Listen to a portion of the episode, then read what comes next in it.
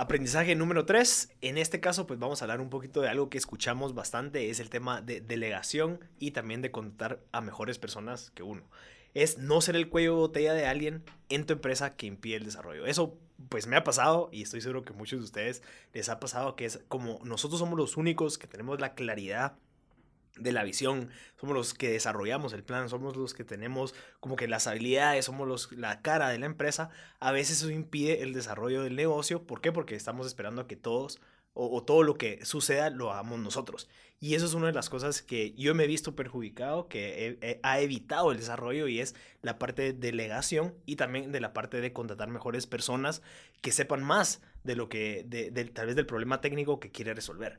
Entonces, una vez tú te das cuenta de eso, te tienes que quitar del medio y decir, ok, listo, yo te puedo entregar al 100% el departamento de marketing, te puede entregar al 100% del departamento de recursos humanos o te puede entregar eh, al 100% del departamento de ventas, ¿verdad? No quiero estar involucrado porque al final el CEO o el fundador del emprendimiento tiene que estar, pues ya sea pues pensando y que se cumpla la visión, estar recopilando información, trayéndola a la mesa para que tomemos decisiones entre todos, pero si en dado caso yo estoy haciendo eso y todavía estoy viniendo a, decir, no, esto sí se puede hacer, esto no se puede hacer, no, esta manera de que tú propusiste de marketing no funciona, tú lo de recursos humanos hay que hacerlo de esta manera, al final no puedes convertirte en ese cuello botella porque si no estás impidiendo el desarrollo. Y eso qué es lo que hace? Es de que no avances, toda la información que tú estás recabando pues te sirve únicamente a ti porque los demás jugadores del equipo no están haciendo nada porque están esperando a que tú puedas decirles qué hacer. Entonces, eso es uno de los problemas que yo he logrado eh, experimentar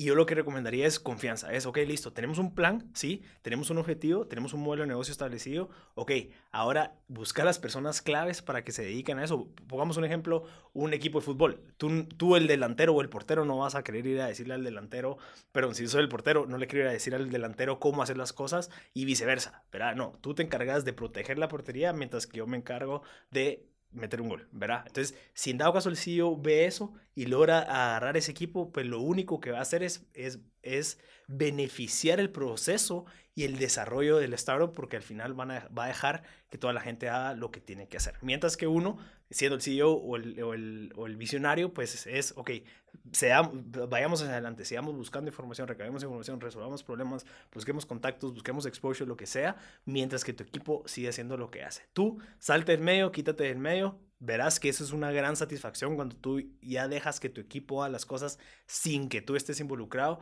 porque al final vas a poder dedicar a hacer las cosas que realmente te gustan. Así que este es el aprendizaje Número 3, eh, te invito a que visites mb.gt para que puedas profundizar y leer más de estos aprendizajes. Además, puedas encontrar más de 400 entrevistas en donde hemos realizado con emprendedores, CEOs, líderes, deportistas y demás que pueden ser de mucho beneficio. Yo soy Marcel Barascut y te invito a que visites mb.gt.